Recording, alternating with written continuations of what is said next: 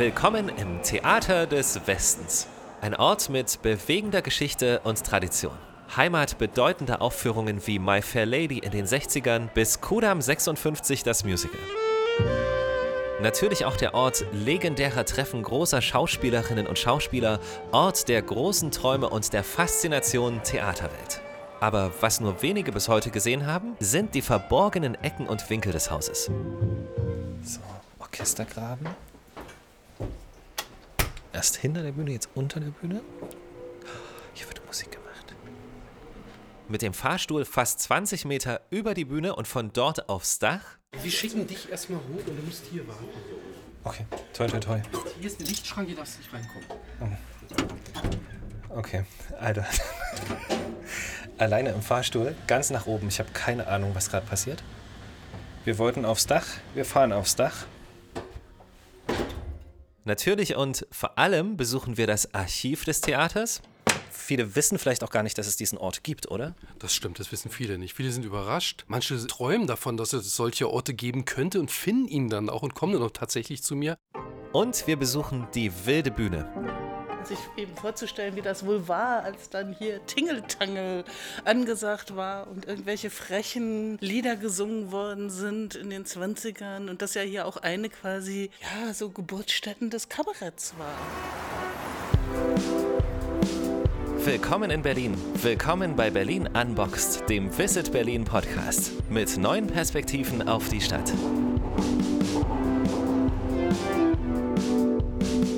Also ich bin Timo Butzmann, ich bin in der Betriebstechnik beschäftigt und angestellt und ähm, bin gleichzeitig auch noch Archivbeauftragter. Seit wann bist du da? Seit 1992, 4. Februar, Sweet Charity, habe ich hier angefangen als Bühnentechniker Aushilfe. Timo Butzmann hat das eingerichtet, was man heute einen wahren Fundus nennt.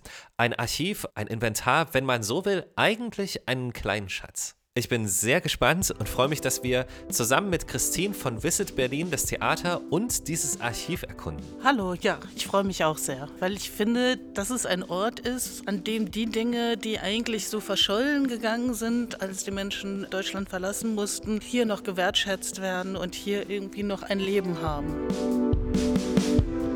Ich denke, es ist Zeit, sich das hier alles mal etwas genauer anzusehen. Ich habe zum Beispiel einen Treppenabsatz gefunden, da war so eine olle Wand und die ist so immer mehr nach hinten so abgerutscht im Laufe der Jahrzehnte. Und irgendwann ist die ganz nach hinten gefallen. Da findest du solche, so eine Stahlkugel, die war dann irgendwie da für ein Prontenium, was dann auf einem großen Feld, also so ein Trommelfeld sich nochmal bewegen konnte für akustische Sachen. Also das Ding ist so alt wie das Gebäude, ja. Oder diese Mosaiksteine, die sind aus dem Parsivalzimmer. Das Parsivalzimmer hat Friedrich Holländer zum Beispiel rausreißen lassen 1931. Da findest du auch noch Reste von, ja. Oder hätte ich auch was von Ute Lemper zum Beispiel gefunden. Da steht einfach nur Lemper drin. Hier ist ja oben auch der äh, Siegesbote von Marathon von Max Kruse, eine, eine Skulptur. Ninikam steht da drauf. Und Max Kruse, wie wir alle wissen, war ja mit Käthe Kruse verheiratet. Und da sagt man auch so ein bisschen nach, Mensch, so eine Putte, die sieht ja aus wie so eine Käthe Kruse-Puppe. Wer weiß, ob das vielleicht von ihr sein könnte und so. Das weiß man alles nicht so genau, ja. Da viel Geheimnisse, so ein Gebäude. Ne? Was mich schon fasziniert, ist alleine auch so ein Plakat, wo der Name Hildegard Knef draufsteht. Es ist so, also das ist vielleicht jetzt nicht super spektakulär, aber es ist ja trotzdem, das ist aus einer anderen Zeit und es war dort und das wurde zu dieser Zeit auch wahrgenommen. Nee, jetzt auch zu würdigen, weil ich früher dachte, mir, ja Gott, Hildegard, hier, ja, Knefe ist das schon. Knef ist schon so, ja. ja. Mittlerweile, aber vor 20 Jahren war sie nicht cool. Ja, das ist sowas für alte Leute oder so.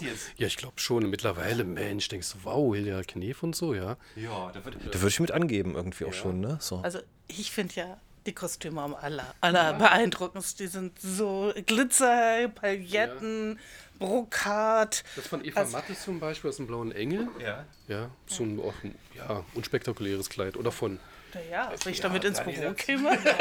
Dann wäre das nicht mehr unspektakulär. oder von, von, Ganz von nicht. Helmut Baumann aus Lacage. Ja, das ist nun wirklich spektakulär. Ja. Wie detailliert, wie, wie detailverliebt diese Kostüme sind, wie viel Liebe da äh, wirklich Ja. zum Detail drinsteckt und man dann so denkt, auf so einer großen Bühne müsste sich das ja eigentlich fast versenden oder untergehen, aber gerade das macht ja auch so eine Produktion halt aus. Das kostet ja auch wahnsinnig viel Zeit. Hat hier jemand Wochen, wochenlang diesen Hut hier geknüpft oder äh, die Pailletten raufgenäht, ja. Wahnsinn. Woher ist das jetzt? Das ist, glaube ich, von Cabaret. Also ich habe da mehrere noch von. Die sind hier in so einer Tüte nochmal. Das Knef aufgehabt. Nee. Ich glaube, ich habe eine andere Rolle, eine andere Rolle gehabt. Von ihr habe ich leider nichts, kein Kostüm. Nein, alles gut, macht nichts. Von Margot Hilscher habe ich hier, glaube ich, ein Hütchen. Weißt du, was das, das älteste Stück ist hier im Raum? Ja, ich könnte mir ganz gut vorstellen, sind diese Bauteile sind die ältesten Stücke. Zum Beispiel ein Stückchen Tapete aus dem Saal. So, so, so Ja. ist richtig was original altes. Oder auch das Parsivalzimmer, ja. Also das ist auch richtig alt. Ansonsten habe ich zu Hause noch ein paar ganz alte Programmhefte, die habe ich jetzt gar nicht hier. Aber das sind die ältesten Exemplare, so diese Bauteile komischerweise, ja. Und was, was schätzt du so, aus, also so ungefähr aus welcher Zeit? Naja, aus der Gründerzeit, 1896, ist das Parsival-Zimmer stand hier. Genau. Am 1. Oktober 1896 ist das Theater eröffnet worden.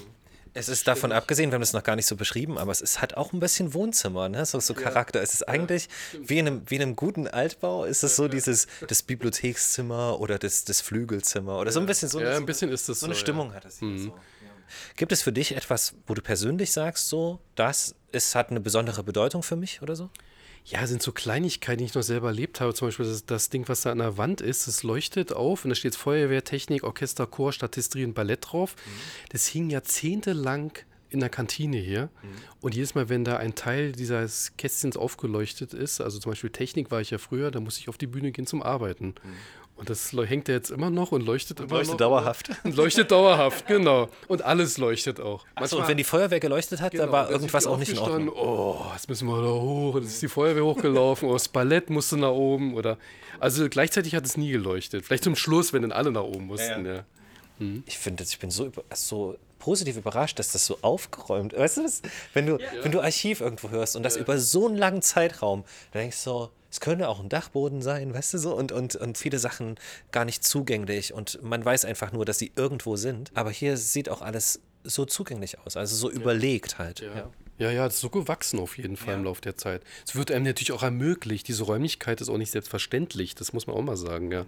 Eigentlich sind wir doch hier direkt neben der Bühne fast. Also die ist ja da. Und es ist wirklich wie so ein kleiner Ort. Die ganze Geschichte irgendwie des Ortes ist hier versammelt und äh, man kann sich so rein vertiefen. Man kann sich die Plakate anschauen, äh, vielleicht auch mal reinhören und eben diese ganzen Namen. Also auch die ganzen großen Namen, die in diesem Haus waren. Also das fängt ja schon in den 20ern an, wer hier alles ein- und ausgegangen ist. Und Wen hast du noch so hier miterlebt? Ich meine, 30 Jahre sind ja auch schon eine relativ lange Manchmal Zeit. so, sehr, so komische Situationen, äh, das ist mir nachhinein äh, in der Vorbereitung ist ein bisschen so aufgefallen. Also da gehst du zum Beispiel an die Pforte, gehst ganz normal zur Arbeit, dann steht da ein älterer Herr und denkst so, sag mal, woher kennst du denn den? Ist das mein alter Musiklehrer? Nee.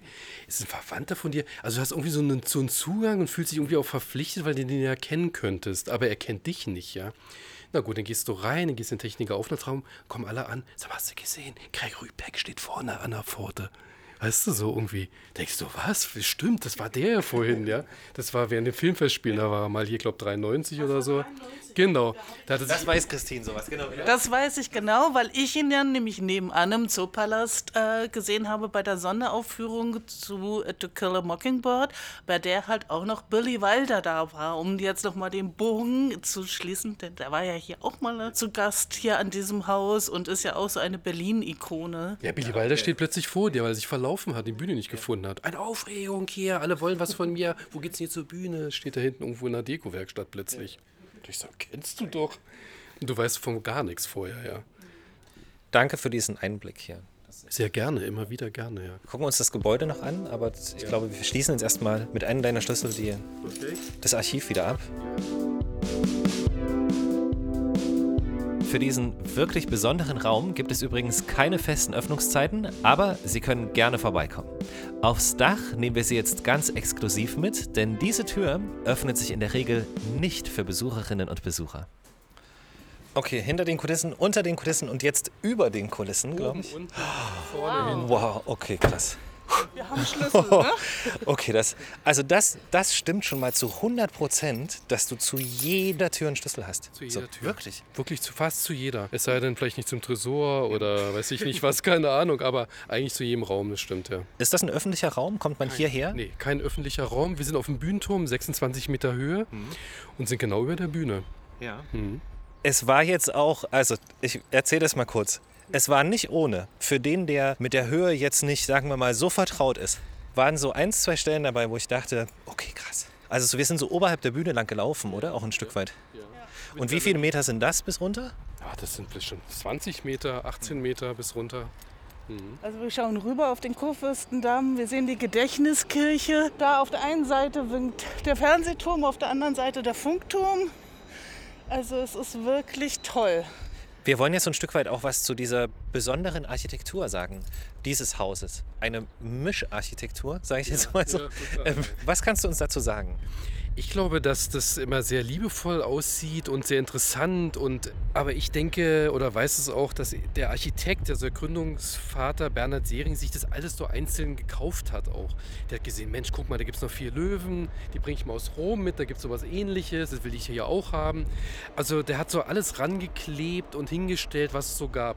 Und auch diese Figuren wie der Max Kruse oder die Perseus-Gruppe, ja, es ist schon so eine Ritterburg auf jeden Fall von außen, so den ersten Blick. Und ähm, das passt überhaupt nicht in die Umgebung. Ist schon sehr aufgefallen, das Gebäude hier, ganz klar, ja. Das Interessante ist ja auch noch, dass der Delphi-Palast, der auch von Bernhard Sering ist. Also derselbe Architekt, derselbe Eigentümer ursprünglich, der das im Mai 1928 dann auch eröffnet hat. Eigentlich wie so ein kleines, wie soll ich sagen, so ein kleines Las Vegas. Also hier ein Theater, da so ein Tanzpalast, was ja auch erstmal neben dran ein paar Wohnungen, auch noch einen kleinen Tanzpalast, eine Küche. Also es war immer irgendwas Sicheres da. Ja. Entweder wurde getanzt oder man ist ins Theater gegangen. Also es gab immer Mieteinnahmen irgendwie, auch um, um sich zu finanzieren letzten Endes. Ja. Das ganze Viertel, ja, also Charlottenburg war ja wirklich auch so, so ein Gegenpol zum Osten. Könntest du diesen Gedanken kurz erklären, also wie das gemeint war auch? Also es ist wirklich der neue Westen entstanden, sage ich mal. So nach, in der Gründerzeit hat sich das so entwickelt, ganz klar. Da haben die Leute hier günstig sich was gekauft, ein ganzes äh, Terrain und haben sich daraus äh, einzelne Grundstücke wieder gemacht. Und das findest du überall wieder. Da gab es den Offiziersverein in der Hardenbergstraße, gab es Tatterseele. Also es war so eine richtige Aufbruchstimmung hier in dem sogenannten Neuen Westen. Ja, man muss ja auch noch dazu sagen, dass es damals eben Charlottenburg war, eine eigene Stadt. Es war noch nicht Berlin. Also es war draußen. Hier waren ja auch ganz viele äh, Leute, die in Charlottenburg dann Urlaub gemacht haben, die sogenannte Sommerfrische gegangen sind. Also es war wirklich was anderes und so ein bisschen ist es das ja heute immer noch. Von ganz oben vom Dach nach ganz unten in den Keller. Und was wir dort finden, ist das Theater im Theater, die sogenannte wilde Bühne.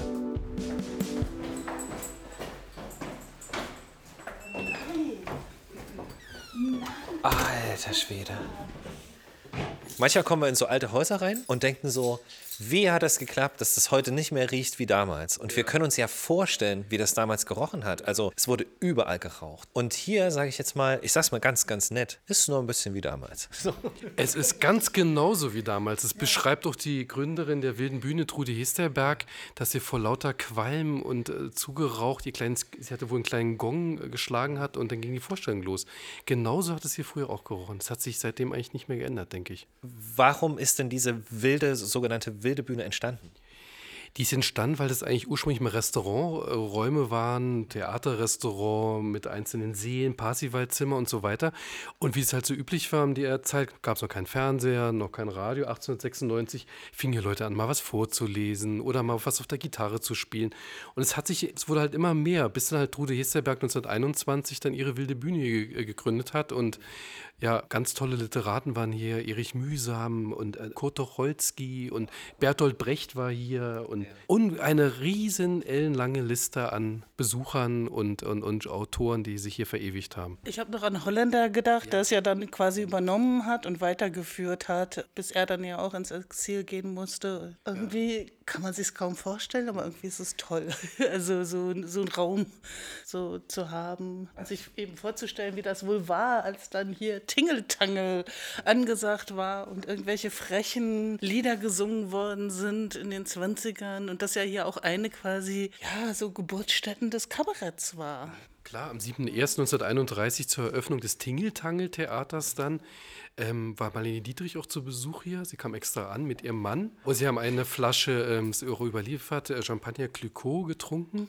Da haben den bestellt und bezahlt für 36 Mark. Ich bleib hier jetzt. Die saßen hier vorne wahrscheinlich hier so in der Reihe. Es gibt auch ein Foto, das ist heute im Filmmuseum zu finden.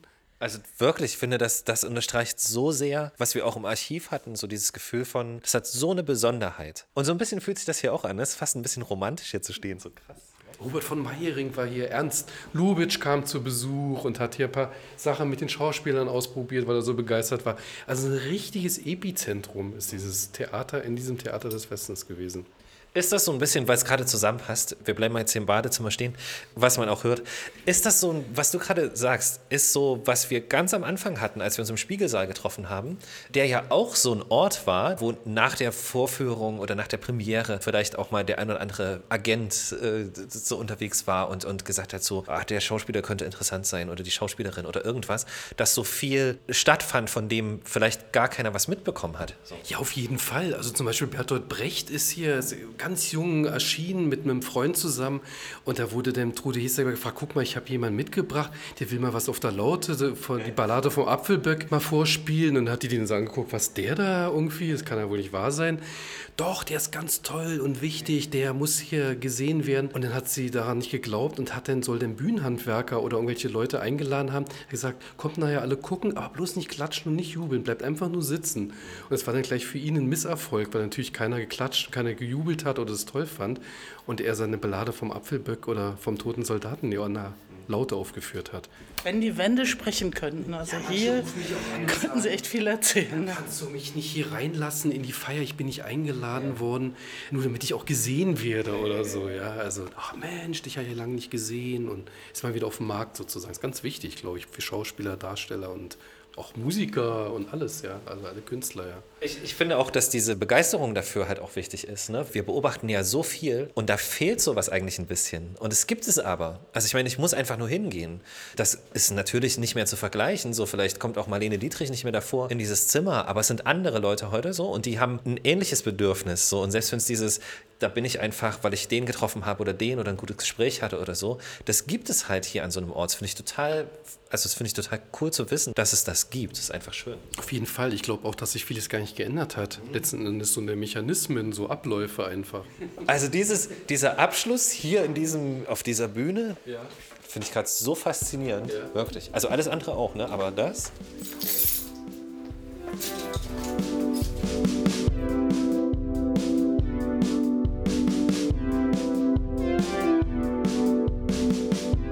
Gehen ins Theater des Westens. Das war so, das hat die Christine zumindest gesagt, so. Aber wir besuchen hier auch 100 verschiedene Örtlichkeiten. Das ist halt so vielleicht auch ein ganz, ganz wichtiger Teil, der dieses Haus hier ausmacht, dass es so facettenreich und so vielfältig ist. Und sicher sind wir an Orte gekommen, wo andere nicht hinkommen, weil dein berühmter Schlüsselbund uns da reingelassen hat. Aber das ist ja das, was das Haus ist. Halt einfach ganz viel Geschichte, ganz viele Geschichten, ganz viele Menschen, ganz viel Zeit, die auch hier vergangen ist. Die Freude auch ein Stück weit darüber, dass es immer noch steht. Und für uns natürlich auch die Freude, dass wir uns das mit dir so angucken konnten. Also vielen, vielen Dank, dass du dir Zeit genommen hast und uns auch so viel erzählt hast. Schön. Es war mir eine Freude. Ihr könnt immer wieder kommen und gucken uns auch noch andere Räume an, wenn ihr möchtet. Da haben wir noch was zu tun. Christine, dir auch vielen, vielen Dank. Ja, sehr, sehr gerne. Ich fand es auch ganz toll, weil ja, man geht ins Theater, aber heute sind wir wirklich mal unters, aufs, ins, hinter äh, geklettert, gefahren. Es war wirklich echt beeindruckend. Cool, vielen Dank auf jeden Fall. Sehr gerne. Ihr seid immer herzlich willkommen. Berlin Unboxed, der Visit Berlin Podcast. Auf Spotify, Google Podcast, Apple Podcast oder dieser. Folgt uns auf Instagram, Facebook oder YouTube und entdeckt Berlin mit der About Berlin App, dem digitalen Stadtführer für Berlin-Geschichte. Alle Infos auch auf visitberlin.de.